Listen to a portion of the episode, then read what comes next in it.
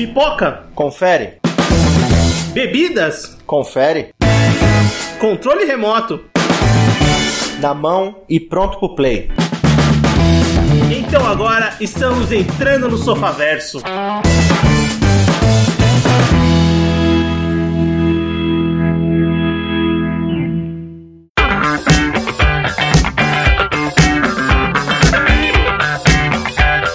bem, Sofaverso começando e hoje vamos falar de The Outsider. Hoje eu tô aqui com o Everton. Fala pessoal, e mais uma adaptação de uma obra do Stephen King, né, cara? Esse cara tem muita história para contar. Viu? E hoje, para gravar sobre essa série da HBO, a gente tem um convidado direto lá da República Zcast, o Vitor, ou mais conhecido na Podosfera como Slow. Fala aí. Exatamente, cara. Falou Stephen King, eu quero consumir. Cara, é bem por aí. Esse é o primeiro cast do Sofaverso que a gente vai comentar uma obra, adaptação do King, mas quem conhece a gente lá do Nerd Patriarca sabe que a gente é fã do cara e toda hora gravava alguma coisa que era baseada em alguma coisa, alguma obra dele. E outra coisa, coisas que são baseadas na obra dele é o que não faltam, né? Eu tento fazer isso direto no Zcast e os meninos não deixam. Já que você puxou aí falando dos seus companheiros que não deixam você gravar alguma coisa, Slow, conta pra gente do Zcast, faz o seu jabá de começo, porque eu gosto de fazer o jabá de começo pro, pro ouvinte do Sofaverso já conhecer o podcast que a gente tá convidando aqui pra gravar com a gente. Maravilha, cara. Bom, eu sou o Slow, faço parte da, do Zcast, né? Um podcast que tá aí há, há um tempinho aí na estrada. Agora a gente começou a fazer YouTube também, estamos bem ativos no Instagram, fazendo uma farra danada lá, tentando conseguir um monte de coisa pros parceiros pra sortear, pra conseguir envolver a galera. Então é tudo muito fácil, né? Pra achar a gente é só Zcast mesmo, nos feeds, no YouTube, no Instagram. Então segue a gente lá, curte. E a gente costuma falar de cultura pop, a gente costuma falar de ciência também, porque nós temos é, uma veia científica ali, nós nos conhecemos na universidade, fazendo, é, estudando na área da ciência e tal. E também a gente gosta de falar de história, então a gente tenta pegar todos os temas possíveis, assim, que, que tenham mais ou menos aquela é, identidade de curiosidade, né? Que a gente gosta de comentar fatos, discutir ideias malucas e tal. Então a gente gosta de falar disso, né? Cultura pop, nerd, geek e um pouco de ciências, assim. Então é uma, uma salada, assim, que o Zcast faz todo. É, a cada 15 dias sai o podcast. Não, isso é bem legal mesmo. Eu tava vendo o feed de vocês. É tipo um episódio espe especial sobre heroína. Daqui a pouco tem um especial sobre Akira. É tipo é. o outro 80. É uma coisa que quem olha de fora, né? Quem não tá acostumado, fala assim: Meu, eles não estão tendo o que a direção que eles estão levando, né? Mas realmente é, eles falam cara. um pouquinho de cada coisa. A gente viaja mesmo, é verdade.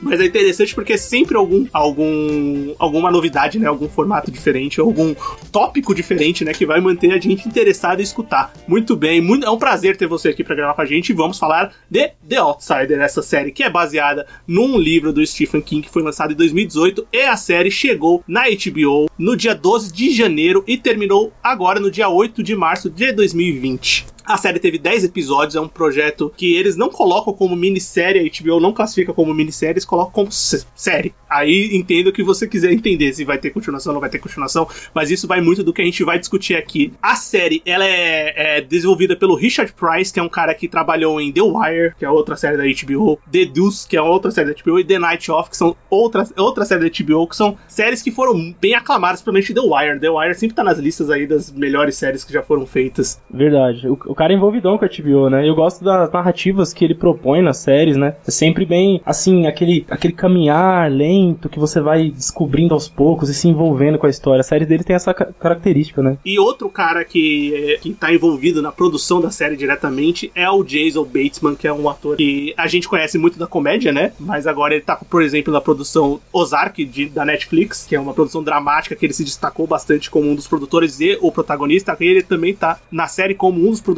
ele dirige episódios e também tá atuando como Terry Maitland. Só que ele trouxe uma patota do Ozark para gravar o, o, o, The Outsider. Ele trouxe o pessoal da trilha sonora, que fez a trilha sonora do Ozark. Ele trouxe diretores do Ozark, todo mundo para trabalhar com ele agora no The Outsider. Verdade, cara. Jason Bateman se mostrou um grande produtor e diretor também, né, cara? Não só um grande ator. O cara botou debaixo do braço os projetos e tá fazendo acontecer, né? Mostrando serviço mesmo. O cara tá demais. E tá indo bem, né? Esse é o problema. Ele já tinha ganhado o Globo Emmy, acho que M pelas direções em Ozark. Agora ele tá, trouxe uma série que, mais uma vez, ele se mostrou um bom produtor, né? Um cara que tá trabalhando bem numa temática que é totalmente diferente da comédia, que é o que a gente tá mais acostumado a ver ele. E tá valendo a pena. É, quando The Outsider saiu o livro, o livro saiu em 2018. Em 2018, os direitos já foram comprados, ou então eles já pediram os direitos, ou então ele já tinha interesse em fazer a série da HBO. Então. É, o... isso, isso é uma coisa que realmente você olha. A história é muito boa. O livro é muito legal. E ele teve uma repercussão boa pro Stephen King. Ele lança livro direto, né, Stephen King. Então, mas esse é livro máquina de escrever, né? É, o cara lança por ano e lança dois, três, né?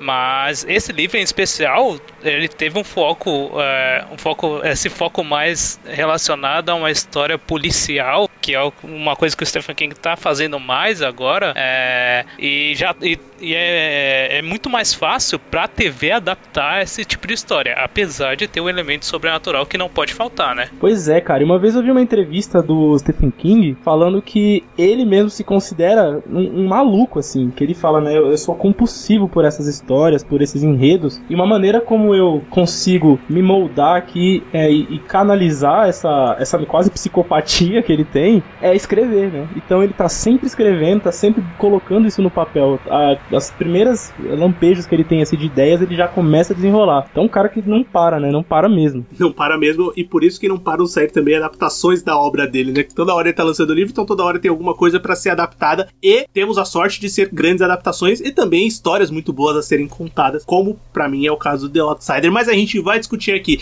E, mas antes a gente começar, assim, basicamente do que, que se trata, né? The Outsider. Ele começa a história ali numa cidade pequena dos Estados Unidos, né? Onde um garoto de 11 anos é encontrado assassinado, né? De uma maneira bem brutal. E com um monte de evidências que tem ali, o detetive Ralph Anderson, que é vivido pelo Ben Mendelsohn, que é um ator que é também um dos produtores da série, também tá assinando a produção executiva da série. Ele vai prender o treinador de beisebol da cidade, que é o Terry Maitland, que é vivido pelo Jason Bateman. E a partir daí, a, a investigação criminal para que era certa que o treinador era o, o, culpado começa a se desenvolver e a série começa a contar o seu caso. Como eu comentei, o detetive Ralph Anderson, ele é. Bem, no primeiro momento a gente entende que ele é o protagonista, né? Mas depois que a gente vai construindo a história, a gente vê que não é bem assim, né? Mas ele é vivido pelo Ben Mendelsohn. Para quem, você, pra quem não tá associando a imagem, o Ben Mendelsohn ele tá aparecendo bastante aí como vilões, né? Nos grandes filmes. Ele, ele foi vilão no Jogador Número 1, no Rogue One. Ele foi um Screw agora no Capitão Marvel. Sim, cara. É, essa é a mania que Hollywood tem de pegar qualquer ator que fale um inglês diferente, de sotaque diferente, pronto, esse é o vilão.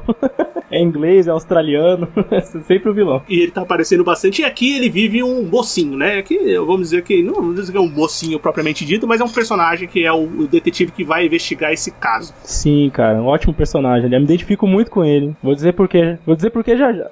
Começando, pode, falar, pode falar, Slow, não, não, não poupe palavras. Tá Conversando sobre o, o, o, detetive Ralph Anderson. Pois é, cara, eu, eu, eu tenho umas coisas para falar pra você sobre esse cara, porque eu me identifico muito com ele por dois grandes motivos. O primeiro que ele é bastante cético, né? E isso é uma coisa que eu carrego também pesado. E a segunda é que ele é um merda. e assim como eu, ele tá sempre perdido, ele não sabe o que, que ele faz, tá ligado? Então, é, é um, o, o, cara, o Ralph, cara, ele puta, tava com ele o tempo todo, todas as decisões dele, que ele falava, não é possível, eu tava falando também, não é possível, mano. Cara, eu, eu, eu gosto muito do personagem do, do, do Ralph Anderson. É, primeiro a gente começa a construir a, a, história, a gente começa a ver do ponto de vista dele, ele vai indo até ali. E é, como a gente tá contando uma história que é criminal e posteriormente sobrenatural, né? Essa é a ideia do The Outsider. É, eu acho que a série ela constrói muito bem como ele, ele vai do cético ao, ao acreditar. Ele, ele, ele, torna isso é, plausível, sabe? Tipo, uma pessoa que realmente não acredita em nada, que é muito cética, chegar ao nível de acreditar no sobrenatural. E a série ela constrói, mesmo com ritmo lento, que essa série é uma série lenta, é, eu, eu, eu, entendo que essa série não é para muita gente. The Outsider é uma série mais lenta, ela tem de muita fato. característica das séries detetivescas da HBO mesmo. Eu vou dizer, tipo, True Detective me lembrou bastante também em muitos momentos. É, a terceira Sim, temporada cara. lembra bastante. Ele começa assim com. Ele começa muito bem a série, né? Porque ele te apresenta um caso e ele te dá aquela parte detetivesca que a gente está acostumado em séries, em livros, que é de juntar provas, de buscar é, depoimentos e tal. Chega a uma conclusão parcial ali que parece correta e de repente ela dá uma reviravolta para uma situação que não faz sentido físico, assim. Ela não consegue ser, ser explicada se você não partir para um, uma quebra do personagem que não acredita no sobrenatural, que é uma pessoa cética, racional, mas você não consegue explicar isso se não partir para um lado mais sobrenatural. E é aí que começa o, o estopim da série para que assim foi o que me pegou, né? Foi o que eu falei, nossa, é, eu agora eu tô, agora eu preciso ver, agora eu preciso entender. Tanto que na série mesmo ele só aceita o, o sobrenatural praticamente no penúltimo capítulo, né? Sim. É isso que é, isso também é legal para mostrar essa construção. É uma outra coisa com relação à adaptação do livro para a série. É, eu acho que ela, a série traz uns novos elementos que não tem no livro, né, para meio que preencher essa questão da investigação em si, né? Porque no livro é principalmente aquela parte da Hol, da Holly lá no quando ela começa a investigar a, a, sobre a criatura em si, que a gente vai falar depois, é, aquilo não tem tão focado desse jeito no livro. É uma coisa mais simples. Então, é, é, tanto quando eu assisti os dois primeiros capítulos, eu falei, puta, a série vai ter seis episódios com esse ritmo, sabe? e no final é. ela acabou com dez. Mas apesar pois de é. ser, apesar de ser, mas ela, ela continua sendo ainda bem fiel ao livro, né? Verdade. E tem, além desse paradigma que o próprio personagem tem que se, tem que quebrar, tem que é, olhar para si mesmo, seus, suas próprias filosofias ao longo da temporada, né? Ele ainda tem na, na sua na, sinopse, no começo da história, ele ainda tem um, uma parte passada ali que a gente não acompanha. Mas, por exemplo, o Ralph, ele tem uma, um certo, uma certa raiva, um certo receio do Terry, porque ele acredita que o cara foi culpado, ou ele pelo menos co consegue é, encaixar essa culpa da morte do filho dele no treinador, né? Que é o Terry, que foi treinador de beisebol do filho dele. Então ele, ele acha que o cara de certa forma tem alguma culpa e tal. E é interessante porque o Stephen King nessa obra, ele não só coloca essa quebra do véu, que ele gosta muito de colocar nas obras, né? De personagens que estão é, vivendo aqui na realidade, tudo certo, tudo cético, razão, tudo bem, e de repente começa a acontecer coisas que ele tem que quebrar esse véu da fantasia, acreditar no paranormal e tal. É, é, isso faz parte da obra, né? É forte nessa obra, mas também tem a questão de como que é, investigações ou notícias são espalhadas, são executadas para a sociedade, né? Essa é uma coisa que pega forte na, na, nessa história, tanto livro quanto série, mas você percebe, por exemplo, que o foco que ele dá no Terry quando ele percebe que o Terry pode ter a ver com a morte, né? E ele fala, puta, finalmente eu vou poder acusar ele de algo. Então aí você vê como que, como que a, o lado pessoal, o lado emotivo entra nessa coisa. E depois quando você tem uma, uma, uma investigação que acaba, que, que acaba sendo meia mal executada por causa dessas é, provas dúbias, como que a própria população local recebe a notícia de maneira rasa e começa a agir com a família do cara que é acusado, né? Que na verdade não era é, o, o, o, criminoso de fato, né? Então essa, essa narrativa, como ela é contada, como ela é recebida, isso também faz parte da crítica que o Stephen King coloca na, na história, né? Isso é muito foda.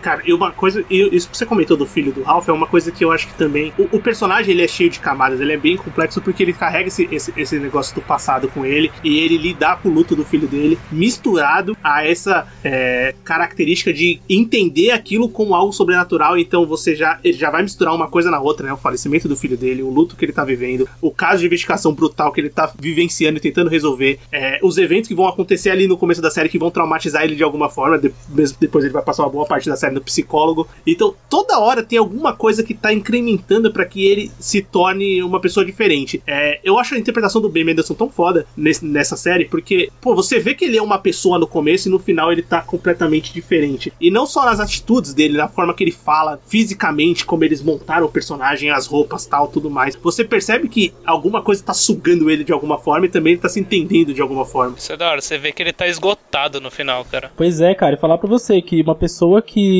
eu falo por experiência própria, uma pessoa que tem assim um, um, sentimento muito cético e ela ela precisa em alguns momentos rever isso, é doído, cara, machuca, machuca por dentro. É difícil acreditar, né? É, won't believe, mas, mas espera aí também, tá ligado? mas, é, mas eu, eu acho muito, muito foda esse personagem exatamente pela, pelo arco e construção que ele teve durante toda a série. Mas a gente comentou do, do, do, Terry Mandler, que é o acusado né, do assassinato. E a série ela tem essa virada logo no começo de, de você entender. Do, do dos, o, o, Terry Mandler é vivido pelo Jason Bateman. E ele só vai aparecer ali nos dois primeiros episódios. Os dois primeiros? É, os Isso, é. Os dois primeiros, né? Só. É, porque eles foram lançados juntos, inclusive, né? Como uma maneira ali de chamar mesmo pra série. Ah, é verdade. Teve essa divulgação dupla, né? A HBO faz isso algumas vezes com algumas séries pra, pra divulgar. Pra pegar mesmo, né? Os, os seus legal. lançamentos. Mas enfim. Mas se bem que a HBO passa 11 horas da noite, então ninguém vai assistir 11 das 11 das uma hora da madrugada os episódios. Mas tudo bem, isso não tem nada a ver, culpa não é minha. É, o, o, o, ele só aparece nesses dois primeiros, ele, e, e, depois a gente já tem essa virada no começo de saber que ele tava no mesmo lugar, é, ele tava em lugares diferentes, né, ao mesmo tempo. Então, tipo, ele tava num lugar a 100km de distância da onde foi o assassinato. Isso já é uma virada pra você grande da série do começo, que eu acho que já me pega. Os dois primeiros capítulos, eu acho que eles são muito rápidos para contar isso, e como eles não enrolam, você já, já fica entretido em saber como aquilo pode acontecer, né? Qual é a é, lógica de tudo aquilo. E eu acho que funciona muito bem esse começo da série. Verdade surge que, tudo que é teoria na cabeça, né? E aí você quer saber, né? Você, você fica ansioso, né? Se é um irmão gêmeo, se tem clone, o que que tá acontecendo, né? Se é, porque assim, no meu caso, né? Eu tento pensar um pouco mais racional que nem o Ralph. Mas já tem personagens, você consegue até dividir é, os núcleos de personagens daqueles que são mais pro lado da razão e mais pro lado é, que conseguem quebrar essa caixa e olhar, né? Tipo, pra fora um pouco e pensar, não, talvez exista algo além que a gente não tá conseguindo perceber ou poder quantificar e tal. E é, existem esses personagens nessa diferença, né? já tem a, a quebra ali já no começo da galera e a quebra se torna ainda maior depois que, que tem a, e depois é, obviamente a, a, família do garoto do, do Frank Peterson é esse o nome do garoto se eu não me engano? É. Isso. E depois vai acontecendo todas aquelas tragédias com a família dele né? Depois a gente vai vendo que o ciclo se repete em todas as pessoas que, que enfrentam o mal que vai ser contado mais pra frente na série. Todo aquele mal da família dele como eles vão lidando com aquele luto como aquilo vai acontecendo como os membros da família vão morrendo até chegar na, na parte que acontece o atentado ao Terry cara é são dois capítulos que estavam muito, muito bem, mas quando chega naquela parte, você fica. Eu fiquei muito impactado. Eu falei, caralho, velho, mas já? Já me deixou desse jeito? Pois é, bicho. A gente, eu, na minha cabeça ia ser uma, uma eterna caça de gato e rato ali entre o Ralph e o Terry, né, cara? A gente vai ficar acompanhando tal. Exatamente. Eu não tinha noção que o Terry não ia até o final. Pra mim, ele ia até o final da série. Pois é, e a, a maneira como ele morre, ele sai de cena, é, é muito impactante. Você não tá esperando, né? Você, você simplesmente. É tá seguindo uma linha ali de, de raciocínio da narrativa e de repente ela vai para outro caminho, né? Isso é muito louco. Aquela sequência é bem impactante, sabe? Você fica muito surpreso, realmente. É, como eu já tinha lido o livro antes, então muitas das coisas que eu observava, eu falei, ah, já sei o que vai acontecer, né? É, então, por exemplo, algumas das partes, quando eles estão investigando o Terry através das câmeras de segurança, aí você já fica prestando atenção em alguns detalhes que vão ser resolvidos depois, né? Então, mas essa parte realmente, desde o livro, livro, eu, puta, é um impacto muito forte. Você perceber que ele vai morrer naquela, naquela hora, sabe? É, e você já sabe que a investigação vai tomar um rumo diferente a partir de lá. Que não vai ser mais. Ele não vai ser mais tão protagonista, sabe? Vai, é, além de trazer também um novo elemento que é a questão da, da culpa que o Ralph Anderson sente pela morte dele também. Cara, isso é bem legal, porque esse negócio da culpa que você falou é uma coisa que o personagem carrega muito na série, né, do Ralph. Só pra, acho que, fechar a amálgama dele, assim, porque ele, ele começa culpado pelo por perder o filho, né? Apesar de ele não ser diretamente ocupado, mas ele tem essa, ele carrega isso. Ele depois começa a partir pra, pra culpa de que talvez ele esteja acusando um cara errado só por raivinha, né? Tipo, depois ele tem essa culpa de ter que executar, por exemplo, o filho do. o irmão, né? Da vítima, da primeira vítima. É, se eu não me engano, Drake, não lembro agora o nome do, do irmão. É, ele acaba tendo que matar o cara por conta ali da situação que ele foi fazer um atentado e tal. Então ele, ele vai carregando culpa e ele não vai sabendo lidar com isso, né? Depois ele começa a perder o controle da própria, do próprio casamento ali, começa a acontecer um monte de situações. E a transição do personagem pro final é bem legal porque ele começa a tomar as rédeas, né? Ele fala: Não, eu vou fazer lá, eu vou até lá, eu vou fazer. E. A, inclusive a última cena de embate, vamos dizer assim, dele é isso, né? Ele falando: Não, eu vou voltar e vou fazer as coisas agora, finalmente ter o controle, né? E, e, e carregar, tirar essa culpa das costas. É, não, exatamente. E, e um pouco antes de, de acontecer o que aconteceu, aquela conversa que eles têm lá no presídio, ela é muito forte, né? Pra ele entender que ele realmente começa a pensar que, o Terry não é culpado. Deve ter alguma coisa maior aqui. É, e as últimas palavras do Terry também é muito bom, sabe? É, ó, não fui eu que matei. Ele fala pro Ralph, ó, não fui eu, cara. Tipo, é a palavra de um cara que tá morrendo, sabe? Você aceita realmente, sabe? Sim, o cara, cara não ele... tem mais motivo de mentir, sabe? Ali, se for mentir, não vai valer de nada, né? Tá morrendo, não adianta. E ele fala, né, pro, pro próprio Ralph, né, cara? Pô, é, eu não matei o seu filho, eu não sei qual é a raiva que você tem e tudo, mas na real, falar para você o que eu sei sobre seu filho é que ele era um ótimo jogador de beisebol beisebol. E eu tinha muito orgulho do que ele se tornou e tal. E essa é a quebra, assim, que ele tem, né? Como ele começa a olhar pro Terry com um lado mais humano e tal. É, é bem legal isso aí. Não, e, e, a gente chega nessa parte, esses primeiros capítulos, para mim eles, eles, tipo, a série vai muito bem, ela começa com um ritmo muito bom, ela te deixa instigado. Depois a gente vai ter, a, é, tem a separação, tem o advogado que vai aparecer lá desde o começo da família do Maitland, e a partir daí do advogado e do, do, do, do resolvem ali para investigar o crime, a gente vai ter a introdução de uma personagem muito importante, que é a Holly. É, mas antes da Holly, eu acho que tem uma outra personagem que tá desde o começo que é muito importante, que é a Glory, né? Que é a esposa do Terry. Verdade, ela tem um impacto bem forte. Toda essa questão do, é, de, do, do, fato do Terry ter sido acusado injustamente, todo o reflexo que tem nela, sabe? Eu acho também, ela é uma personagem também muito importante, é, e ela, tanto que ela,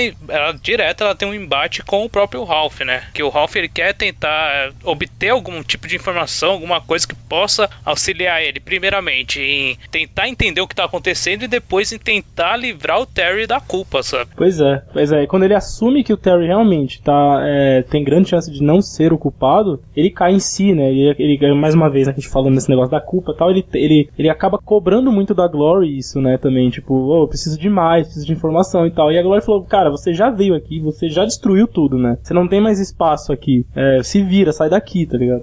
E a inserção do sobrenatural começa muito nesse núcleo com as filhas dela, né? Pois é, bicho, aí que o negócio fica tenso. Porque aí. Que as primeiras coisas, assim, tipo, eu estou vendo coisas, o meu pai aparece para mim, é, o cara aparece e fala pra gente parar, manda recado pro Ralph. O, o, começo do sobrenatural, de você mexer, introduzir o sobrenatural, principalmente pro Ralph, que é o personagem que a gente que tá contando a história, que tem os nossos olhos, vai muito das filhas dela, né? Que tem essa percepção e ele realmente deve estar tá acontecendo alguma coisa, como a gente vê mais pra frente. E o Stephen King sabe, né, cara, a fórmula. Se misturar criança com fantasma, maluco, a gente se caga. É, é bem isso. Não, ele não tá mentindo, né?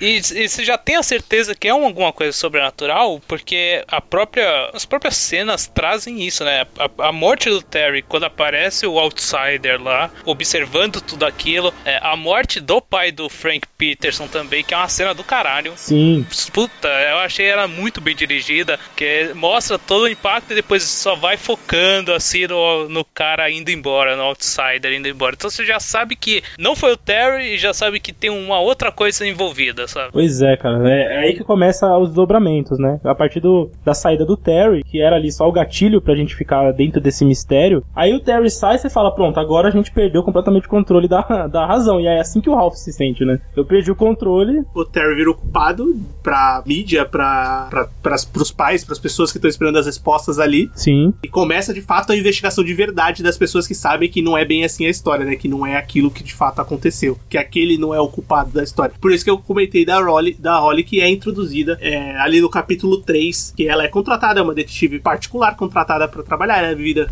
pela Cynthia Erivo, que é uma atriz que foi indicada, acho que é o Oscar agora pelo filme. Foi, cara. Foi indicada a Globo de Ouro, né? Cara, essa atriz, falar para você que, que é assim, a, minha, a impressão que eu tive a partir da, da introdução dela é que a atriz, né, entendeu o personagem, ela tomou uma proporção tão grande na série, cara. Ela carrega muito bem, assim, gente, eu fiquei apaixonado por essa personagem, sabe? Tipo, eu tava muito, assim, do lado dela o tempo todo, sabe? Cara, eu gosto. A Cynthia Erivo, eu gostei muito dela num filme chamado é, Maus Momentos no Hotel Royale, que ela é praticamente a protagonista. E, tipo, ela já mandava muito bem naquele filme. E aí, como Holly também, ela manda muito bem, cara. É, é uma personagem muito desajustada socialmente, digamos assim, né? Sim. Ela tem aquela questão de. Apesar de ter, alguma, ter algumas diferenças com relação ao livro, claro. Por quê? Porque no livro ela já tem um background na, na no próprio mundo lá do Stephen King, por, por causa dos outros livros do Mr. Mercedes, que ela já aparece. Então ela já tem uma história. Aqui ela é uma nova personagem. Então realmente já tem uma diferença. Mas eu acho que ela entrega muito bem o personagem. É verdade, né? É, tem uma trilogia, né? Bill Hodges, a trilogia Bill Hodges, né? Que são é, umas histórias que o Stephen King escreveu, que essa personagem ela, ela aparece e tal. Mas é aquela, aquele desafio, né? É, é, muita gente não leu, muita gente não conhecia. Como que você apresenta uma personagem é, que já tem um background nos livros, mas pra galera que vai ver a série não, né? E ao mesmo tempo, esse background, depois a gente vai comentar pro final o, o arco dela, tudo, mas é, é, é importantíssimo pra conclusão dela, o próprio background dela, né? Então, como fazer isso na série? Eu acho que foi bem feito, cara. Eu gostei. E, e, e o, o, Richard Price, o, o, o, cara, o showrunner da série, ele não queria que a Rolly fosse a, a, a eles queriam usar a personagem, mas colocar outro nome de personagem, porque eles achavam que o fato dela ser uma personagem que já apareceu em outras obras do King podia atrapalhar o entendimento, alguma coisa assim. Mas o King bateu o pé falou: não, ela tem que ser ela, não, não vai mudar a personagem. Ela é, é ela, não tem o que fazer. Como se, o Stephen King, como sempre, ele tem umas atitudes bem controversas quando vai adaptar, né? Nesse caso funcionou bem, né? Mas ele tem, assim, ele quando ele tá tomando conta também da, de adaptações para filmes ou séries, ele tem umas paradas ali que ele é bem, assim, é, purista, né? Com a, com a obra dele, né? Ele não gosta que mexe muito. Você tá de sacanagem? Vai mudar o nome, cara? Tudo, tá bom, tem, tem, tem Eu gosto da Holly, que... entendeu? Eu, eu, eu é, criei ela, ela, ela é minha, eu não quero que tire ela, tá ligado? Mudanças podem ser bem-vindas, mas nem, não tão bruscas. Verdade. Mas quando, quando, ela entra na série, é, com certeza é uma personagem que quando entra na série você já chama atenção. Tipo, você já quer saber o método dela de investigação, de. Tipo, o passado você não conhece muito, mas o método dela de investigação, a, o modo que ela se porta, como ela vive, o que ela pode acrescentar no caso, tudo isso é muito interessante. E esses próximos capítulos vão trabalhar muito com a vertente de investigação dela, né? É, aí sai um pouco o Ralph, né? Porque ele claramente tá perdido, né? Coitado, o cara tá aí que eu, aí, como, aí né? a série se divide um pouco de protagonismo, né? Tipo, era muito Sim. Ralph, aí entra a Holly e fica meio a meio. Verdade. Aí a gente começa a ver que, apesar da Holly ter também dificuldades e ser um caso completamente que ela não faz nem ideia também, né? É uma coisa nova para ela também, tudo, mas ela tem uma eficiência bem maior do que o Ralph. E em vários momentos o Ralph tem que dar o braço a torcer, né? Meio assim, meio a contragosto, mas ele fala, pô, manda o dinheiro lá pra ela, vai, vai, porque pelo menos ela tá indo para algum lugar, né, cara? A gente tá aqui rodando em círculo, né? é, e ela desenvolve mesmo, ela, ela pega uma linha de raciocínio que ninguém tava vendo, ninguém tava conseguindo juntar, e ela que ela vai atrás, né? Então ela pega não um exemplo, pega outro, pegam dois exemplos para demonstrar que aquele, a, aquele tipo de assassinato não aconteceu apenas com Terry Maitland, aconteceu com outras pessoas também. É, então eu acho bem, é bem interessante interessante essa ela o fato dela ter uma, um, uma visão diferente da, da própria polícia, né? Que, que é uma coisa mais imediata para resolver logo o caso, né? É, e, e ela também usa um artifício que aí a gente vai ter que entrar numa discussão que é bem assídua entre os fãs do Stephen King de que talvez ela seja meio que uma iluminada, né? Vamos dizer assim.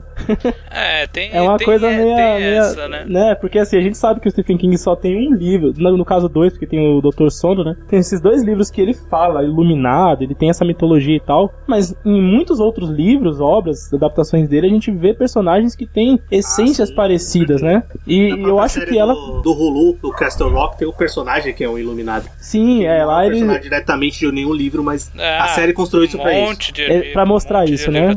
É, em Castle Rock ele fala, né? Ó, aqui a gente tá trabalhando com o universo referenciando tudo que o Stephen King faz. E no mundo do Stephen King existem os iluminados. Que pelo menos é o que ele acredita, né? De que é, existe algo mais, assim, que, que nos liga, que nos conecta com a natureza, a essência da vida e tal. Então ele, ele acredita que tem essa paradinha, ele coloca muito nos livros, né? E aí eu acho, né, a gente pode dizer assim mais ou menos que ela tem um pouquinho da sinestesia, essa parte mais sensorial, um pouquinho mais desenvolvida. O que vocês acham? Principalmente nas partes, talvez nas partes que ela sempre que ela falava assim, ah, é minha intuição que está dizendo isso. Mas eu acho assim, é, de um e, modo e, geral, eu, eu, eu não acharia que ela tem um dom de, de iluminado, tá ligado? Assim que nem uhum. teria os outros personagens. Eu acho que ela é apenas uma pessoa que tem uma capacidade mental maior do que os outros, sabe? Que é mais focada. Ela tem uma capacidade de se manter mais focada melhor do que os outros. Não, é que isso vai muito do conhecimento também que a gente tem e de quem tem o conhecimento de um pouquinho do universo do King, né? Quem assiste a obra The Outsider sem saber de onde ela é baseada, sem conhecer o King, sem saber de nada do Iluminado e desses personagens, os Iluminados, vai, vai entender a Holly como uma personagem ali que tem uma aptidão, uma intuição um pouquinho mais apurada, eu diria muito mais apurada que os outros personagens. A gente verdade. já pode chegar um pouquinho a mais, né? É verdade. Até porque o Stephen King ele gosta de. Essa quebra que ele faz do sobrenatural não é necessariamente algo para é, rever assim, os paradigmas,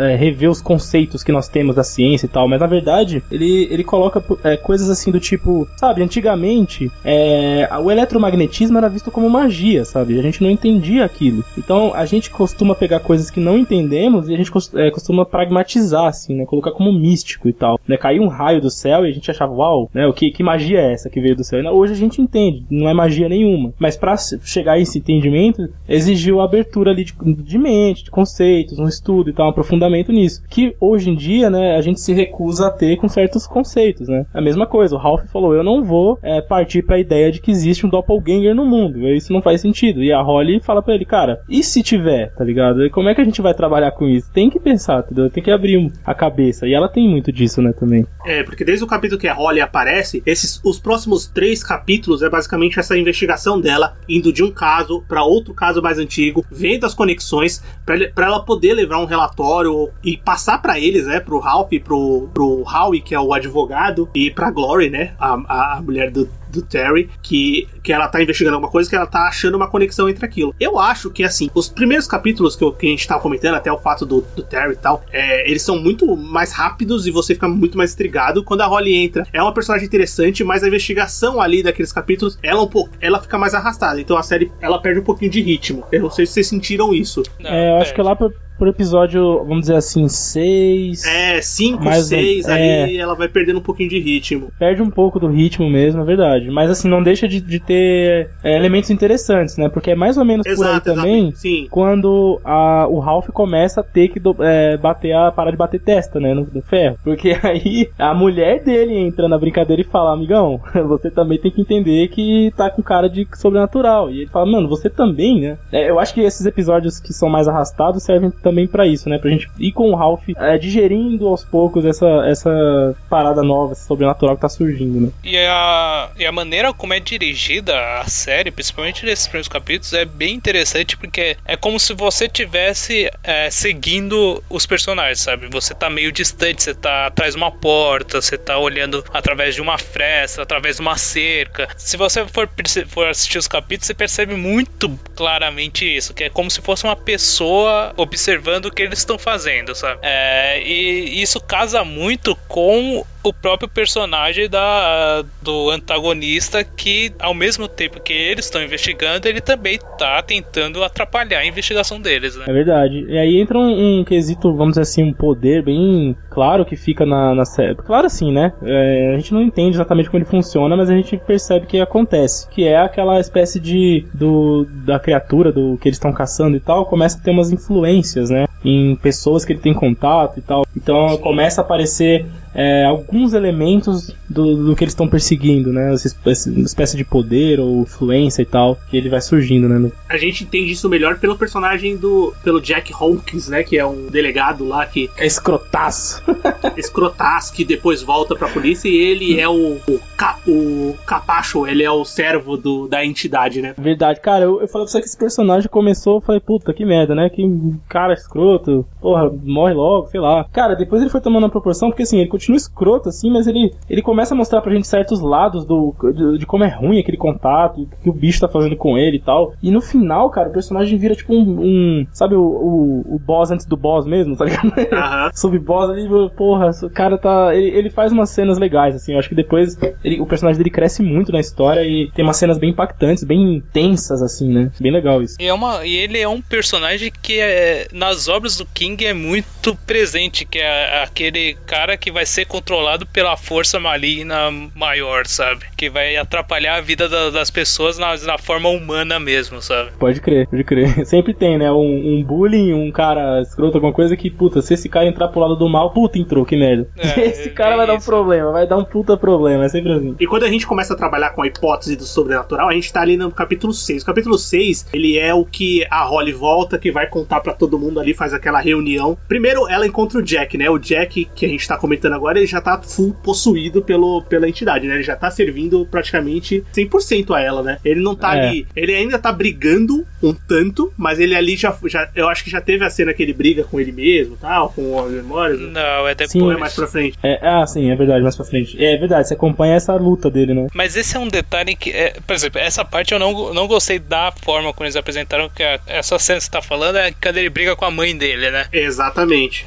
Só sim, que é no, no, no, interior dele, né? É, só é, que é. eles usaram isso meio para justificar uma coisa no livro, porque no livro, como, como funciona? O Jack, ele, ele tem aquelas aquelas bolhas na cabeça lá, tal, na, na nuca. Só que como no livro ele explica o seguinte, que ele fica com medo daquilo porque a mãe dele morreu de câncer de pele. Então ele começa a pirar nisso, a sentir que ele tá morrendo de câncer também na pele. Por causa disso, ele começa a agir pra, pro, pra entidade lá livrar ele, sabe? Então eles usaram é, essa. No, na série, eles usaram a mãe, o elemento da mãe dele só para justificar essa luta interna dele, sabe? É, então, e tem uma outra questão que eu vou fazer o link agora, vou deixar para te falar um pouco depois, que dá, dá a entender que o. É o Cuco, né? Que é, que é a criatura, Sim, ele consegue te fazer umas inserções psíquicas, psicológicas, ele, ele mexe com você, né? Nos sonhos, é, ele É, altera não um é pouco a um- sua sim. realidade. E Ele não é uma entidade só física, né? Ela mexe na cabeça também. Ela mexe com a sua sanidade, né, de certa forma. E isso parece quebrar um pouco a noção de realidade da pessoa. E esse elemento até ficou meio estranho mesmo quando foi apresentado da mãe dele e tal. Mas isso. é, vou fazer o link lá no final, porque eu tava dando uma olhada de novo no episódio e falei, ah, entendi essa parada, cara. Entendi o que eles queriam dizer com isso. A gente chega lá. E, e- e quando a, a Holly traz essa ideia do sobrenatural pra todo mundo ali, aqui é reunião, eles são todos os personagens, praticamente, os principais estão aparecendo na série ali, né? Pois é, Tem esse, Glory. conclave aí, cara, esse conclave é, tá incrível. todo mundo ali. que tem a galera da polícia que é mega. É, puta, vamos lá, vamos acreditar nessa parada e tal. Os caras que falam existe outras coisas e tal, né? E tem o Ralph lá falando, o Ralph, o advogado, né? Falando, mano, para com isso, né? Tem o Vamos- outro policial, Tem o o- Yunis, né? Yuni, Isso. Yuni Sablo. Ele é muito legal, cara. Ele- Tanto que é, na, na série ela traz o elemento do El Cuco lá, como a entidade principal, que eles vão começar a chamar ele de El Cuco, né? Apesar dele ser uma entidade que ela apresenta como ele, presente em diversas culturas, né? Pois é, pois é. É isso que eles, eles mostram, né? Ela fala, é o Cuco é um dos nomes que, que eu encontrei pra isso, né? É, E- porque ela recebeu através de uma moça lá da, de cultura latina que explicou isso pra ela, né? E no livro, quem apresenta esse conceito é o Yuni Sablo. Olha aí, cara. É, e, e pra- e- então, digamos que aquela cena que tem na série realmente não, nem- não tem no livro, sabe? Mas é, é importante pra mostrar essa, essa pesquisa dela, essa investigação dela pra chegar na, naquele ponto. E durante.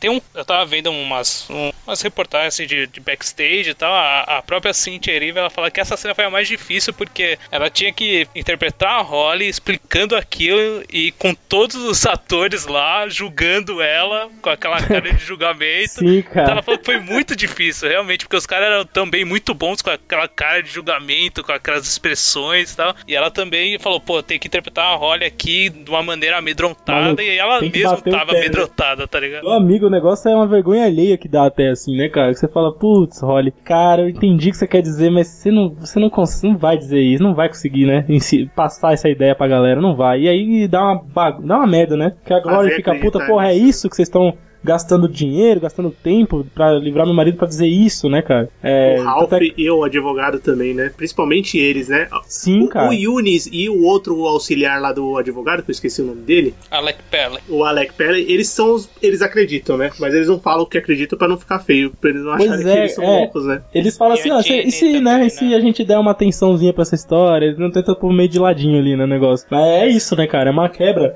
Eu gosto disso, desses dois núcleos, né, de uma, de uma parte da galera não é, ser mais cética, achar isso um absurdo, e a outra parte da galera entender que existe essa quebra do véu e que deve se olhar também pra esse lado e tal. É uma discussão bem foda. Hoje em dia a gente tem essa discussão na sociedade, né, cara, entre as pessoas que, que tem esse, tomam mais esses lados, né. É, mas eu acho que um perso- uma personagem muito importante pra fazer o Ralph acreditar e também é, os outros personagens enxergarem assim é, o- essa parte sobrenatural é a esposa do Ralph, né? A É. Jeanne. A Jenny era muito importante para, principalmente pro Ralph começar a acreditar mais que aquilo pode ser verdade, porque ela acredita que é verdade. Pois é, e é, e é quando ela começa meio que a alertar ele, até porque ela tem um contato ali num sonho, né? Ela é ameaçada, porque o, a criatura começa a fazer uma influência entre pessoas próximas ali pra tentar parar, né? Essa caça a ele. E quando ela come, é justamente quando ela começa a tocar mais forte nessa ferida dele, de, dele, dele ter que se, é, se rever, é, rever esses conceitos, dele ter que do- dar o braço a torcer pra certas coisas e tal. É aí que ele começa a criar uma, uma espécie de raiva, assim, é, interna e começar a tentar controlar as coisas, né? Tipo, Eu preciso, ah, num, numa atitude de desespero, preciso começar a, a enfiar a cara nisso mesmo, olhar e tentar controlar por mim, parar de ficar olhando a galera falar essas paradas absurdas na minha cabeça, né? O legal também é, no final, ela, ela percebe o Ralph, ele quer controlar isso, ele quer resolver, mas. E ela, ela, ela quer que o Ralph entenda que é uma coisa talvez que não seja natural, mas ela mesmo assim ela tem muito medo de que ele se envolva, sabe? Ela quer impedir que ele se envolva. É, mas ele, ele, da maneira dele, ele quer resolver aquele caso, sabe? É uma questão de honra até, né? Verdade, verdade. E o pós-reunião, aí eu acho que aí a série dá uma. Eu falei que tinha uma parte mais arrastada, aí tem essa reunião, que é mais legal. Aí daqui a pouco a série dá uma engrenada de novo, que é quando vai, vai entrar normalmente. Aí a, a gente sabe, foi pro sobrenatural. A série tem uma virada que ela. A, a, gente percebe ela chegando, ela não é tipo de uma hora para outra, ela vai chegando, chegando, quando chega, ela toma e começa a funcionar muito bem. E tem um capítulo chamado Foxhead, que é ali onde a criatura precisa se alimentar, né? Sim, cara. Essa, é, acho que agora a gente consegue até falar mais da criatura, assim, como um todo, né? Porque a gente chegou é, finalmente quando ela aparece. E aí final, é, a gente vê esse. É, é tipo um doppelganger mesmo, né? Que é um termo em alemão lá pra cópia, né? Alguma coisa assim. Essa mitologia, por ser. Ela, ela aparece em várias civilizações, né? Reais e tal. E o, o Stephen King ele gosta muito de pegar essas mitologias e, e falar assim, galera, é, mitos, lendas, né? Elas são histórias que foram contadas, elas eram passadas de geração, foram se perdendo ou foram criando contextos diferentes da sociedade, foram sendo afastadas, colocadas de lado de, é, da, da patente de real, assim, de coisa real, para uma coisa mais mitológica, é, uma lenda, uma coisa mais historinha de, da carochinha e tal. Mas ele gosta dessa, dessa essência de falar, pô, mas existem re realidades que foram mas mascaradas ao longo da, da existência da humanidade, né, cara? Então, pegar, por exemplo, a ideia do El Cuco, né, que é, um, que é essa criatura que aparece em várias mitologias, né, e, ou sei lá, outras coisas que a gente consegue pegar hoje em dia também, que tem várias é, civilizações antigas que, que faziam, que, com, é, que concatenavam mesmo sem, sem ter tido contato umas com as outras, né. O King ele gosta de falar, putz, isso aí talvez foi algo que realmente tem ou teve, e a sociedade foi afastando isso, né? A, essa urbanização foi tirando a gente dessa a cabeça da gente disso, foi colocando a gente num negócio mais racional, mais, é, mais humanístico e tal, e a gente foi tirando isso, foi colocando de lado. Então ele, ele gosta de pegar isso e trazer, né? Como algo que, ó, realmente tem, entendeu? é, não é à toa que se falava disso, né? Como funcionaria no mundo real, né? No mundo atual, né? Pois é. É, exatamente. Isso eu falei, ele encaixa muito bem numa realidade que pode ser é, plausível de acontecer, né? Você você, você encaixa esse mito, esse sobrenatural, numa história totalmente mundana de, de crimes que acontecem aí todos os dias e a gente sabe o que acontece. Pois é, cara. E aí é legal que a conclusão é essa, né? A conclusão que ele dá no, no final é tipo assim, ó. É, vamos transformar isso em lenda de novo. Porque é demais pra gente, entendeu? Vamos, vamos manter assim. Porque. É. é, vamos manter adormecido, sabe? Tem maus aí nesse mundo que a gente é melhor não enfrentar, sabe? Isso é legal pra caramba, né? Não revelar é, e não enfrentar, né? É quase como um horror cósmico, assim, do Lovecraft, às vezes, né? Você fala, é, puta, é melhor não bastante. mexer com isso, cara. e o... No, na série, na história, o El Cuco, ele tem uma habilidade de se transformar na pessoa a partir do momento que arranha ela, né? E consegue o sangue da pessoa. E ele, após ele realizar um assassinato ou alguma coisa, ele se alimenta da, da dor das pessoas devido àquele ato, né? E aí, tanto que ele, pra, quando ele vai, ele fica, se mantém em algum lugar, nas proximidades das pessoas que estão sofrendo, né? E principalmente cemitérios ou, ou, ou outros lugares assim abandonados, é, para se alimentar dessa dor, além também de se alimentar fisicamente das pessoas, sabe? Por isso que você, se você contar é, os corpos que ele deixou no caminho durante toda a sua trajetória, só desse, desses episódios que foram contados na série, né? Desses casos, não só das vítimas diretas dele, como as indiretas causadas pelas, pelos atos dele. Pô, é muita gente, é um, é um mal muito grande, né? Muita gente que ele levou a vida para manter a sua, sua vida tal. É, se permanecer, permanecer entre os homens e, e fazendo o que ele faz. E nessa é. de dele obter a, digamos assim, o DNA da pessoa para ele poder se transformar, é que ele, ele como Terry Maitland, acaba arranhando o Cloud Bolton, Bolton né? Que é um, um, outro personagem que vai nessa fase final é um personagem bem importante, né? O Cloud. Não, e quando ele e quando você vê a, aquelas filmagens iniciais e, e Tanto que quando eu tava assistindo, já no primeiro capítulo, eu vejo ele cumprimentando o Cláudio, depois o Cláudio bota a mão assim no, no pulso, como se tivesse sido arranhado, eu já falei, hum, aí ó, aí já tá, já tá, desde o primeiro capítulo já tá bem claro essa, esse fato, sabe? É, isso é legal que a série, é mais um elemento aí da série que eu gostei, é que ela não, não é muito autoexplicativa, né, cara? Ela deixa rolar, as coisas estão acontecendo simultâneas. Então, se você perdeu aquele detalhe, perdeu. Você só vai, claro, no final você vai é, reconectar. Mas é, chegou uma fase, assim, do, do, principalmente nos episódios finais, que eu tava muito frito. Eu tava assistindo, prestando atenção em roupa, prestando atenção em detalhes do cenário. Não perdia nada, né? né? cara, chegou uma hora que você fala, putz, peraí, já perdi demais. Realmente tem detalhes aqui acontecendo o tempo todo que a série não perde tempo em ficar explicando, ficar expondo, né? Isso eu acho muito bom, porque, né, a gente como espectador, a gente quer ser desafiado também, né, nesses momentos. E isso funciona muito bem, né? O Everton comentou, o Claudio já era um personagem que tinha aparecido, né, algumas vezes, ele apareceu depondo, ele apareceu é, interagindo com o Jack numa parte que o Jack vai na boate e tal. E posteriormente a gente vai ter a importância dele no nesse arco final da série, total importância, né? Porque a criatura, né, o El Cuco assume a forma dele. E eu gosto muito dessa parte, a partir do momento que eu falo que, que eles, eles já identificaram, percebi, já descobriu, né, nessa parte que o Claudê se, é o, se, o El Cuco se transformou no Claudê, né, usou a face dele, né, lá que a gente tinha pegado da gravação com o Terry. E o, os últimos capítulos da série, eles vão formando o cenário para voltar ao ritmo que teve no começo. Verdade. E também prometendo ali uma espécie de embate, né, praticamente, né, você sabe que, putz, inevitavelmente eles vão se encontrar, então vai ter um embate ali, alguma coisa desse tipo, né, porque a caçada fica feroz, né. Não, exatamente. É, é... muito bom essa, essa ideia de que eles vão lá pra ficar junto com o Claude, pra, com o Claude lá pra falar assim, ó, não, a gente vai livrar a barra dele, porque a gente sabe que o, o, o Eric Cook vai se transformar nele, o Ralph vai meio Uh, vamos lá, né? Mas eu não, não, acredito nisso. E assim, quando a polícia lá mostra o vídeo com o, o bicho já com a cara meio deformada do Cloud, cara, aí é nessa hora que o Ralph fala: Mano, esses caras tão certos e é a hora de enfrentar essa coisa, cara. Sim, aí você se empolga, né? Puta merda, é agora. Porque é aquilo, eu, eles acreditaram no sobrenatural, só que eles não podem falar que é sobrenatural, né? Eles têm que resolver por eles mesmos. Pois é, cara. E esse é um desafio também, né? Que acontece. E aí, pra esse final, assim, essa, a, a, a coisa vai ficando mais quente, né? Porque as influências que o Alcuco, que antes a gente tinha como mais ou menos misteriosa e tal, agora começam mesmo a ser mostradas claramente, né? O Jack sofrendo aquela influência, a gente sabendo que o cara tá controlando a cabeça dele, depois a gente sabe que o Cláudio tá acontecendo a mesma coisa com ele, né? E, e a gente vai pro, pro, pro, núcleo do Cláudio, já falando disso, que ele, ele resolve se afastar um pouco ali da cidade, né? No momento ali que tá da vida dele, vai pra casa do irmão dele, né? Que aí a gente acompanha ali um pouco sobre eles, né? E aí você tem essa nova reunião, entre aspas, ali, porque eles, a, a Holly, ela consegue criar um padrão ali na cabeça dela, de uma maneira deles conseguirem é, é, provar ou até tipo localizar a criatura, né, de uma maneira que para entender mesmo o funcionamento dela, né? É, no livro não é irmão dele, é a mãe dele, né, que tá lá e ele vai para ah, casa tá. da mãe dele, né?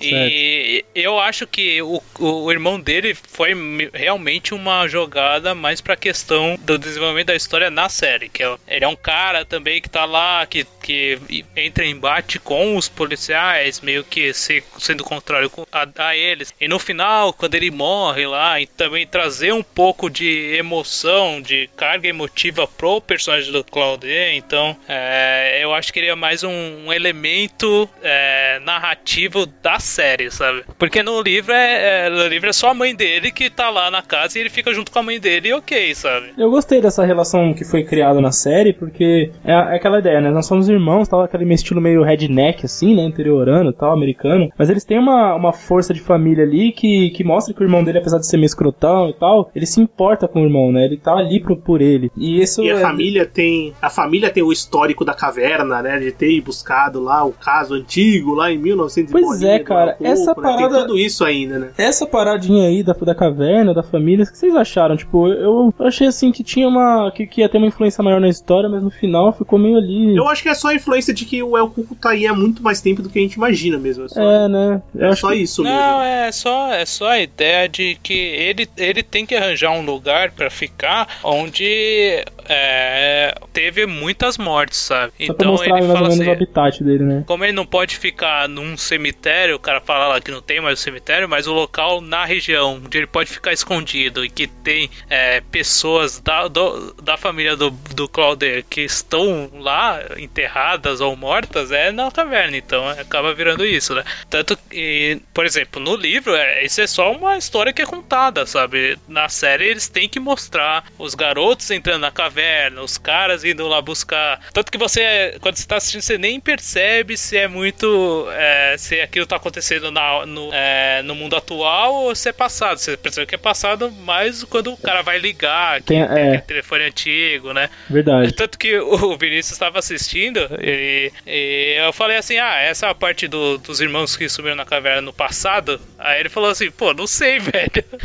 Aí ele só percebeu quando É, viu o telefone. Pois é, tem uma hora que a série tem que falar, né? Tipo, ó, você achou que tava rolando, né? Mas espera aí, na verdade isso aqui é uma história que aconteceu, ó, o Cuco tá aí há mais tempo, isso, né? Isso en- enriquece, né? Porque você tá assistindo lá e você é, é surpreendido ainda assistindo o capítulo. Isso É como um background pra criatura também, né? Alguma coisa assim do tipo. E, e outra, a série, ela, o único momento que ela, a, gente, a gente tem um contando uma história passada, que não seja por câmera de segurança, essas coisas, é esse momento, né? Sim, Flashback, só tem essa parte. Só tem essa. Os flashbacks bem localizados, por exemplo, do, do Ralph, quando ele tava, quando ele bebia e Ah, tá, é verdade. Tem Ah, razão. é verdade, é verdade. Algumas coisas relacionadas ao filho, né? Inclusive, é, mais uma vez, queria linkar pra chegar na parte final, né? A, a parte que o Ralph acaba sonhando com o filho dele, né? Que já morreu. E o filho fala pra ele deixar ele ir, né? O let, it, let him go. E é, essa cena, todo esse arco que é construído na casa do, do Claude, com o irmão dele, é legal porque é onde tem a quebra definitiva do Ralph, né? Porque é aí que a gente consegue É, é que o Ralph ele fala, puta, não tem como é, questionar mais isso, né? Que quando chegam dois detetives locais e falam, "Ô, é, o, cara, o cara tá aí porque ele tava causando ali e tal, e eles sabem que ele não tava,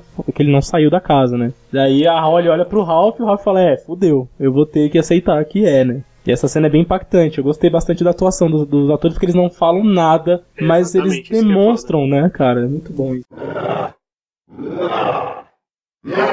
Aí chega a sequência final, né, cara? Com a- todo o embate da ação do, do Jack atirando nos caras, que puta, mano, é, você fica em choque quando, Demais, quando cara. ele mata o Alec lá no, na primeira, já na cara, puta, você já fala, mano, vai dar É, uma o, bosta ferrou, muito o grande. final do capítulo 9, puta que pariu. Você Pois fala, é. Cana, puta merda, não tá É muito louco, cara, porque o capítulo 9 ele monta assim, né? A gente sabe que era o penúltimo episódio, então ele tá montando ali o, o cenário final da coisa, né? E aí você vê que o Ralph mesmo ele fala pro, pro irmão do, do Cloud, ele fala onde que é, fica mais ou menos a caverna. É aqui? É, então beleza, nós vamos lá e aí a gente vai entender a situação da caverna e nós vamos chamar a cavalaria, né? Que ele fala, né? Nós vamos descer o cacete nessa porra aí, mano. A gente vai dar um jeito. E aí você, opa, né? Começou a preparar, eles começam a montar os times ali, né? Vocês vão, tal, não sei o que, vocês ficam aqui pra cuidar.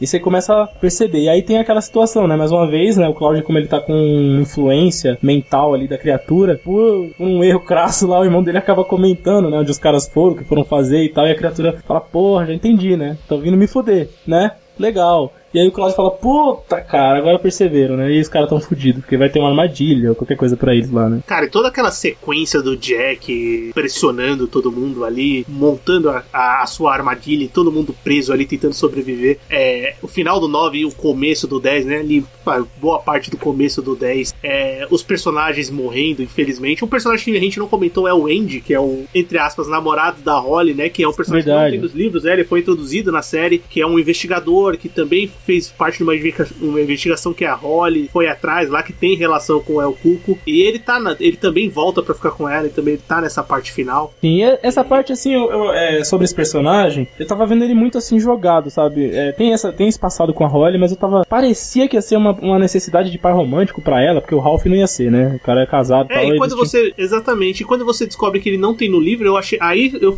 fico toda certeza que colocaram os personagens justamente pra isso, né? É, Que fica eu não sei se realmente boba, faria né? muita diferença sequência pra série. Pois é. No final ele acaba morrendo, acaba é, gerando um impacto pra personagem ali naquele momento, mas se você for pegar o final mesmo ali da história, talvez ele foi uma coisa meio colocada de graça, assim, né, na série. É, é, bem, é bem por aí. Eu também penso bem assim. Mas quando a gente vai pra batalha final, é, a gente vai pra batalha final, o Ralph e a Holly são praticamente quem sobreviveu ali, né? O Yuni fica só com. Nossa, é muito triste, cara, porque contagem de corpos do grupo e fora os corpos você pensa que muita gente morreu por causa daquele merda que ele é o Cuco. Pois Mas é, quando eles cara. vão pra batalha final, vocês gostam da resolução da série, da forma que eles enfrentam o Cuco, do, do diálogo final, de como eles resolvem a situação, né? Se resolvem a situação. Ótimo, então, eu, assim, eu, eu fiquei um pouco pé atrás na hora que eu tava assistindo, até porque eu não conhecia o final da história. Depois eu fui pensando sobre e eu até que gostei, cara, porque assim, é, eles so, sobram os dois principais, né? Infelizmente tenho várias mortes lá e é, mais um crédito pra série aí que conseguiu fazer personagens secundários, outros até terciários, assim, fazer a gente se importar com eles no final, né? No final os caras morrem e a gente sente, né? A morte de cada um. Isso é um, um crédito É que a série tem, né? é da narrativa construída, isso é bem legal também. Mas é, na entrada lá da. Primeiro a gente tem alguns detalhes que são assim pra fechar o ciclo da série, né? Como por exemplo os, ah, os símbolos, né? Da, da, da parede, a caverna dos, que era da família Bolton, toda aquela coisa vai fechando todos aqueles, arcos que foram abertos antes e tal. E aí a gente tem um, um encontro entre eles ali. E eu gostei porque é, a Holly ela chega á- ávida assim por saber, né? Ela chega e fala, cara, quem é você? O que é você? Porque você come criança? Ela começa a des- a desembolar um monte de perguntas assim. E a criatura olha, levanta, né? Tipo num ar meio de superioridade ali, meio. É, meio. é, é, quando você. arisca assim. Ela fala, cara, sei lá, eu, eu existo. Sério, tipo, eu tô aqui. É, E por que, que você come criança? Ah, porque é, é mais gostoso. Tipo, ela. ela... É, não tem uma explicação Não tem, cara. é- né? é- é ele, como- é a é- essência dele. Exatamente, é como o Stephen King gosta de falar, né, cara? O, o mal existe e ele é. E ele tá aí, né? Então, é- e a gente fica tentando mascarar, esconder isso de nós mesmos, né? E muitas vezes a gente tem que enfrentar e tal. E é isso, ele, é, ele primeiro ele é uma criatura que, no meu ver, assim, é, eu tava tirando ele mais como uma criatura até mais pro lado biológico, assim, da coisa, sabe? Existe, existe uma criatura, assim, que tem essa fisiologia, esse jeito de agir e tal. Depois você percebe que ele tem uma moralidade ali, né? Quando ele começa a falar, por exemplo, que criança é mais gostoso, ou que ele gosta do sofrimento e tal, você começa a ver a personalidade da criatura, né? E depois, é... E aí tem a cena final do embate, cara, que, é, que eu achei genial, porque eu só entendi depois, na verdade, que eu tava dando uma olhada, revendo, porque assim, é... Eles, ele, ele... É o Yunis, né, Yunis? O Yunis chega com uma... Não, é o Cláudio, o Cláudio. O Cláudio chega com uma arma, e eu até achei que eles iam cair naquele clichê de tipo, nossa, quem é o cara, quem é o vilão, porque eles são iguais. Eu até Nossa, pensei... eu fiquei, eu fiquei com medo disso, cara. Nossa, eu também pensei por um momento, eu fiquei com medo, velho. Fiquei com medo, prestei atenção na roupa dos caras e tudo, pra, né, pra ver o que, que dava. Até que a roupa dos caras é meio parecida. Mas não, eles não caíram nessa, né? Teve aquele problema da, da- do som, desabar a caverna, toda aquela coisa. O Cláudio acaba tirando na criatura que tá fazendo a cópia dele mesmo, por dois motivos, né? Porque primeiro a- a- rolou a morte do irmão do cara ali, né? E você percebe esse vínculo dos dois ali. Ele tá revoltado com isso, né? Puto e tal. Segundo, que o cara tá filtrando na cabeça dele, fazendo um inferno na cabeça dele, né? Então ele precisa tomar uma atitude mesmo que maluca ali, que seria uma atitude meio irresponsável, no caso, porque a caverna ia desabar e tal, né? E aí depois eles estão saindo de lá, de uma maneira assim, ó, acabou, vambora, vai desabar tudo e tal. E aí tem a cena que o Ralph, ele vê dois fantasmas. E no momento que eu tava assistindo, eu achei que fossem os meninos Bolton, né? É Esse joguete Eu que a série achei. que a série faz com a gente. Depois eu tava revendo e eu vi que não é. Na verdade, é, não sei se vocês têm. Se vocês conseguiram uma imagem boa, eu consegui uma imagem boa aqui. Eu vou mandar pra vocês na- aqui, vocês podem até disponibilizar pra galera, se der. Ah, beleza. Tá aí uma imagem, ó. A gente consegue ver que dos dois fantasmas, e é só o Ralph que vê, né? Interessante isso que a gente imaginaria que a Holly, por ser mais cognitiva, com essa cognição mais aberta, tal, ela também pudesse ver se fosse algo sobrenatural e tal, mas não. O da esquerda é o filho dele, né? O próprio filho dele, do É. Ralph. Sim.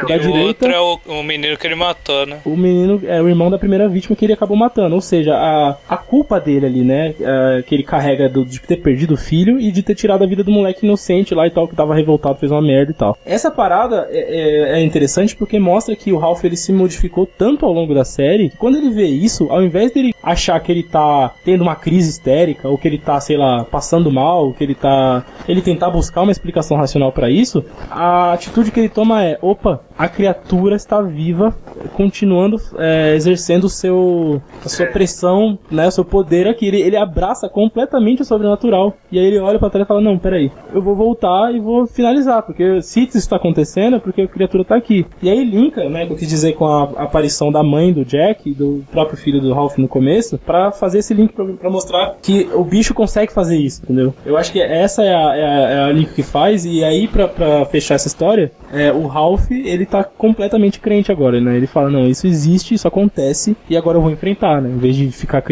rodando em círculo. É uma conclusão muito, muito da hora, né? Quando, quando eles chegaram e, tipo, eu achei que ia ficar por aquilo mesmo, que tinham matado, e depois o Ralph volta, aí eu já, eu já tinha, ah, tipo, achado legal, é legal, foi uma, ia ser, tipo, algo simples, mas que ia resolver a situação, né? Que você entenderia a simplicidade da história que foi contada. Não precisava ser algo grandioso. Mas quando o Ralph, ele, ele volta, ele, ele fecha o arco dele muito bem, cara. E eu acho que isso foi muito bem feito. Também acho, cara. Eu acho que isso é legal pro personagem, né? Mas narrativamente, depois, é, a gente tem que, a quebra desse episódio, né? Eu não sei se vocês ainda querem comentar sobre essa cena.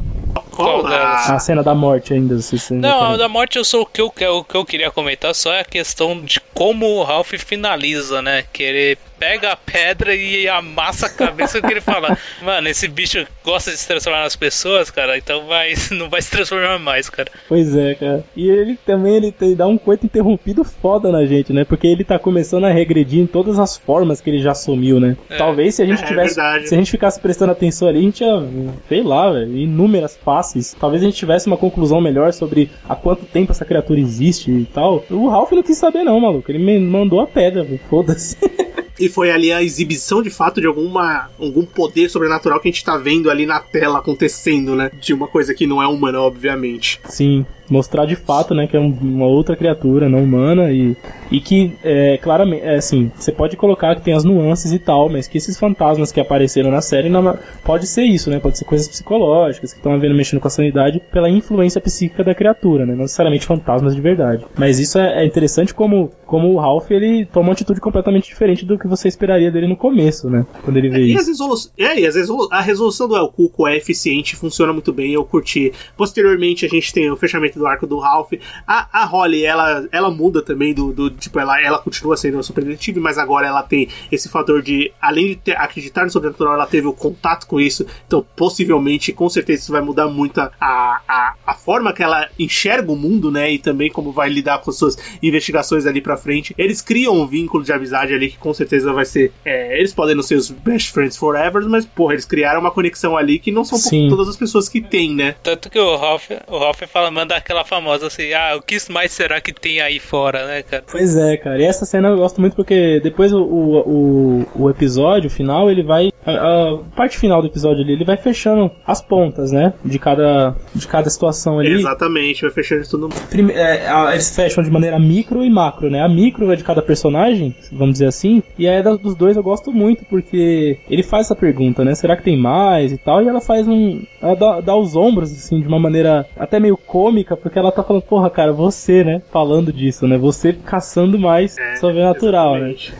E ela, claro, né, ela, ela já vinha com essa ideia, né, de que pode ser que tenha e tal, então ela provavelmente vai continuar de olho. Eu imagino essa personagem assim, andando, rodando por aí e prestando atenção, sabe, mais agora nas coisas, assim. E, ó, e o diálogo que ela termina, que foi inclusive que me deu muita vontade de ler o livro, que eu não li ainda, quando ela, não só esse, mas os outros em que ela aparece, né, quando ela fala que é, um outsider reconhece o outro, né? É, aí, tipo, mata, é, é muito bem fechado. Caralho, aí eu falei, puta, cara, é isso, é sobre isso, né? Sobre essa identificação e, e, que ela, ela de fato é uma outsider da sociedade, né? Ela, ela tá fora da, do padrão social, né? Isso é muito foda. E funciona muito bem. E, e exatamente, todos os arcos fechados, depois o Terry sendo inocentado, tudo bem, eles têm a resolução criminal da coisa ali, né? Principalmente parcialmente que a gente vê, e a série Sim. fecha ali muito bem. É, fechando a parte macro, assim, da história, é, é, que eu gostei também bastante, foi essa discussão que eu falei do começo, que eles, eles entendem que essa parada é tão impactante, que é um negócio tão difícil de se quebrar hoje na sociedade, que eles resolvem retornar aquilo que eles viram como uma lenda. Eles, te, eles te, é, resolvem mudar né, a narrativa da, do caso, pra, primeiro para inocentar ah, o Terry, e segundo para fazer a sociedade aceitar o que aconteceu, né? Então ele, o Ralph, é, é, muito foda a cena que o Ralph liga pra mulher e fala: ó, pra isso funcionar, eu preciso que você faça o favor de colar na Glory, contar para ela né? Tipo, e falar, mano, não conta pra ninguém, porque o El Cuco a gente vai enterrar essa história. A, a, mais uma vez o Stephen King fala, né? A sociedade avança e a gente pega as histórias cabulosas do, do, das coisas que existem e a gente enterra, né? Sempre enterrando e enterrando. Nem, nem, nem enterrar, é queimar as evidências, né? Literalmente. Literalmente, né? Literalmente. É, é, isso é foda, cara. É, é, eu, eu vi algumas discussões sobre como que o Stephen King trata a ideia de, por exemplo, fake news nessa, nessa, nessa obra, né? De como que é, as ideias, as narrativas, elas são espalhadas e tal. Então, é, eu gostei demais dessa conclusão, porque eu achei, nossa, eu, eu não preciso nem de continuação disso, tá ligado? Eu entendi a ideia da história e eu acho que foi sobre isso que ele quis falar, entendeu? Por esse lado mais sobrenatural do, da quebra do véu e também por esse lado mais sobre as narrativas, sobre como que a gente se comporta em relação ao que é passado nas informações e como que a gente distribui isso, né? Ninguém vai atrás, né? Tipo, vai ser aquilo, a gente vai enxergar aquilo com a verdade vai acreditar. Exatamente. Né? alguém tá cara. passando aquela informação pra gente. Exatamente. E teoricamente aquela pessoa já averiguou ou estão sabe do que tá falando, mas não é bem assim, né? Mas eles funcionam, funcionam muito bem mesmo. Eles têm que criar uma mentira para esconder uma verdade, né? Isso, Exato. Tipo, Porque é, é mais. É, é, muito bem construído. É mais fácil de aceitar essa mentira, né? Vamos dizer assim. Exatamente. Como não foi fácil pro Ralph aceitar a verdade durante toda a série. Né? Puta, né? cara, eu tava com ele. Pra você que eu tava com ele o tempo todo, cara. Puta, Ralph, calma, calma, calma. e aí vinha as provas, e, gente, e eu e ele, puta, mano, vai, vai ser essa fita mesmo, fudeu, sabe? Eu entendo, cara. Se até o Ralph. Slow, se até o Ralph acreditou, você eu acho que um dia vai acreditar também. Vamos chegar lá. Vai, vai, vamos lá, vamos junto. Mas como eu, eu, eu comentei, é, nenhum capítulo tem cena pós-crédito, mas o último tem uma ceninha pós-crédito. Não chega a ser pós. É pós, é, meio de crédito. É, enfim. no meio do crédito ali, né? Meio Eu, particularmente, assim. não gostei nada dessa cena. Vocês gostaram? Vocês... Eu acho que, tipo, ela foi totalmente jogada ali só pra você talvez ter uma próxima temporada, mas ela, ela tira até um pouquinho, assim. Tipo, a série terminou muito bem. Aquilo pode até dar uma estragada. Cara, eu queria, eu queria ouvir enxerga. mesmo de quem, de quem lê o livro, assim. Queria ouvir qual é a opinião porque isso tem alguma citação a isso, tipo. Não, não tem nada disso, não, cara. Que eu lembre, não, cara. Porque assim, o, o pouco que eu. Eu dei uma pesquisada, assim, não, eu vou ler, né? Então não, eu quero, quero apreciar com calma a obra, tudo. Mas eu vi que o Stephen King tá prometendo uma espécie de continuação, né? Uma. Vocês chegaram a ver? Não, provavelmente ele vai usar a, Ho a Holly porque é uma personagem que ele gosta muito, né? Então, provavelmente é. Talvez eles, eles tenham colocado essa cena pra, se numa possibilidade futura, já ter o personagem, sabe? Então, eu vi que é... vai ter um livro, vai sair agora em maio. Na verdade, é uma novela, né? Que é aqueles. As histórias que não são nem grandes demais para ser um livro, nem pequenas para ser contos, né? São meio termo ali. Stephen King adora, né, fazer. E eu até dei uma olhada aqui, vai sair em maio e chama If It Bleeds. E aparentemente a Holly volta nessa história e parece é. tem citação ao que aconteceu em Outsider. E aí eu pensei que talvez pudesse ser algo do livro, né, essa cena pós-crédito dela. É, mas eu, eu, eu, pelo que eu me lembro, não. É, mas talvez os caras já, já, já tenham Deixaram colocado isso é, já pra ter o personagem, sabe? Já tá salvo. E, e eu acho que só funcionaria realmente uma outra temporada se tiver um, um guia que nem foi o livro, sabe? Sim. É, eu acho que se fosse uma história nova feita pelos próprios roteiristas, alguma coisa assim, eu acho que não funcionaria, sabe? Não, tenho medo, tenho medo. É melhor não tentar. Pois é, cara. Eu, é ficaria, assim... eu ficaria muito decepcionado se a Holly virasse o El Cuco ou o El Cuco pegasse a forma da Holly, aí já, tipo, já fica muito chateado, né? Queria nem ver. Porque a gente não é, sabe qual é a parada do bicho, né? Se ele tem uma espécie de coronavírus lá que transforma um no outro, a gente não sabe. E ela ser é, arranhada, né? Como, como mostra. E isso também acontece, depois eu fui procurar. Não, peraí, eu preciso ver que cena que isso aconteceu, cara. E é, uma, é a cena do Jack, né, cara? O Jack arranha ela. ela ele arranha na. Quando eles estão lá no carro? E, Ou é, é, depois? É, eles têm uma, tipo uma cena de perseguição, assim, não é? E aí, é, não é diretamente a criatura, assim, fica um negócio meio assim, sabe? Tipo, a gente meio em aberto, né? Não sei se ela vai ser controlada ou se ela vai virar uma nova criatura, a gente não sabe, né? Porque claramente ela tá com alguma coisa, né? Ela vê o reflexo do Jack no final e tal. É, ou talvez é só aquela famosa. Vamos só plantar alguma coisinha aqui, mas. Mas deixa quieto. No, né? final, no final não é nada, sabe? Porque, mano, ela, ela... eu tô com vocês, cara. Eu acho que não precisava, sabe? Eu acho que fechou, a ideia fechou direitinho pra mim, assim. Acho que às vezes pode até criar uma expectativa que não era pra estar lá, sabe? Então... É, acabou tudo muito certinho, né? Daí eles queriam dar um, um choque final, assim, talvez. Talvez, no espectador. Não sei. Eu acho que eu ficaria com a conclusão que eu achei bonitinha. Eu falei, putz, cara, Outsiders, tamo junto, vambora. É isso. Bem, conversamos aqui sobre The Outsider e pra finalizar, como a gente tá falando de uma série nova, vamos dar nossas notas de 0 a 10 El Cucos para The Outsider. Everton, Cara, é uma série bem acima da média, assim, como a maioria das séries da HBO, né, cara? É difícil ela. E é uma série do, de uma obra do Stephen King, que é um cara que eu sou muito fã, cara. Então, é, pra mim é um, é um sólido 9, cara, essa série. Porra, boa nota. Slow, sua nota para The Outsider. Cara, eu, eu vou nessa linha. É, Stephen King é um cara que escreve e a gente ama, né? Ele, ele tem, pro- tem coisas assim ruins que ele escreve também, né? Mas é porque assim, o cara escreve muita coisa. Então dá pra dar uma, uma relevada, né? Mas ele tem obras sensacionais e ele é muito crítico nas obras às vezes, né? Às vezes ele, ele só quer contar a história, só quer fazer você ficar intrigado e às vezes ele quer colocar coisas ali de discussão, umas críticas à sociedade e tal. E eu senti que Outsider foi isso, assim, pela- pelo menos a série me passou bem isso. A HBO tá de parabéns sempre, né? A produção dos caras sempre tá excelente. Eu vou de 8, vou de 8. 8 é o Cucos, Muito bem. que é isso aí. Tá, tá valendo a pena, assistam. 8 do Slow, eu vou dar nota 8,5 pra não ficar igual a ninguém. Só pra ficar Cara, eu gostei muito da série, mas eu gostei muito da série, tem os capítulos iniciais muito bons. Eu acho que o meio, ele é, ele às vezes é, ele, às vezes não, ele é lento, ele tem um ritmo bem diferente, muita gente pode acabar largando mão, até abandonando, sei lá, não entendendo muito bem a proposta, mas eu acho que é, a proposta que ela tem, ela faz do começo ao, ao fim muito bem feita, ela explica muito bem a história, conta muito bem a história, tem ótimos personagens e só não é 10 porque realmente tem um, tem um eu acho que tem uma, uma parte meio lenta ali no, no, no meio da série que você podia tirar um episódio ali que dava pra contar a história muito bem. E essa cena pós-crédito me deixou meio raivinha, não falei, não deviam ter feito isso, cara. Mo- Um dos motivos pra perder uns pontinhos é essa cena aí, realmente. Então, com o 9 do Everton, com o 8 do Slow e com o meu 8,5, The Outsider vai ficar com 8,5, né, velho? muito bem. 8,5, cara. Foi uma conclusão ótima então da série. Gostei, gostei. É, comparado com as outras que a gente tinha gravado, cara, tá muito bem, cara. É a maior nota que teve. Porra, aí Essa série foi a melhor que teve até agora, a melhor nota. Vamos, vamos continuar durante o ano, tem muitas coisas a serem lançadas ainda. Bem, vamos pro bloco final pra gente finalizar o podcast. Agora. Recomendações, críticas e o que mais vier à nossa cabeça agora no bloco final. Muito bem, querido ouvinte, começando o bloco final do Sofaverso, aqui a gente vai comentar alguma coisa que a gente escutou, que a gente assistiu, que a gente leu, ou qualquer coisa que a gente queira recomendar, criticar, comentar pra você, pra gente, enfim, o bloco final é pra isso. Vamos começar pelo convidado, né, porque eu acho que é justo.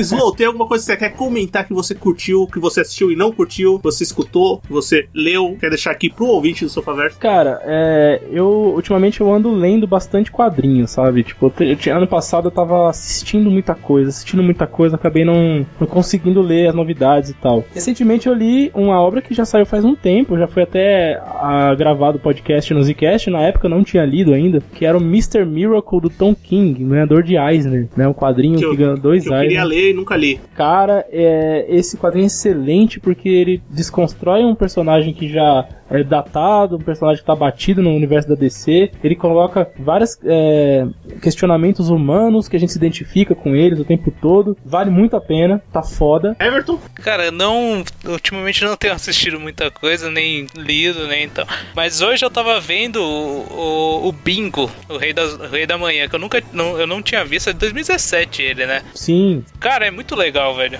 Eu tava gostando pra caramba, velho. Pelo menos eu assisti uma boa parte do filme, não assisti ele inteiro. Assisti uma boa parte, cara. Eu tava gostando pra caramba. cara, esse filme é bom pra caramba, cara. Pegar pra assistir depois, cara. Aliás, eu acho que foi um, né, só um comentário aqui. Esse, esse filme saiu no ano que ele quase foi o, é, o representante brasileiro pra tentar ir ao Oscar, né? Mas não foi ele. Acabou indo o Grande Circo Místico, né? Se eu não me engano, foi esse nesse ano. Que foi uma, o Grande Circo Místico bem inferior, assim. Foi uma grande injustiça ao Bingo por não ter ido. E eu assistindo assim, mano, ele tem uma pegada que não é aquela pegada de Globo Filme, tá ligado? É, é, é, é diferente, sabe? É realmente tem mais um padrão é, de filme hollywoodiano mesmo, cara. Verdade, Eu tava verdade. curtindo, velho. Baita filme. Bem, é, É, eu tô assistindo a nova temporada do Castlevania, terceira temporada de Castlevania está saindo, na- já saiu na Netflix, né? Que maravilha de uma vez, são 10 episódios. Eu tô na no quinto capítulo e eu tô achando legal até agora. Não tô achando sensacional, mas É? está legal. A aí. animação tá se mantendo muito boa, é, as lutas que tiveram são legais, mas a história ainda não me pegou 100%. Mas, assim, eu tenho esperança que vai melhorar e eu vou ficar totalmente entretido. Mas vale a pena, o entretenimento dela, pra mim, tá funcionando assim como funcionou as duas primeiras temporadas. Pô, tô louco pra ver. Mas assim, a animação tem umas batalhas muito legais, tem bastantes personagens, tem uns personagens novos, enfim, tá funcionando. Mas vamos ver como vai ser até o final. Nos próximos blocos finais eu posso eu posso voltar a recomendar ou então falar que não assistam de vez. né? Mas até o episódio 5 tá valendo a pena assistir. E também vou recomendar o seu podcast, Slow. Opa, um que episódio não, né? específico.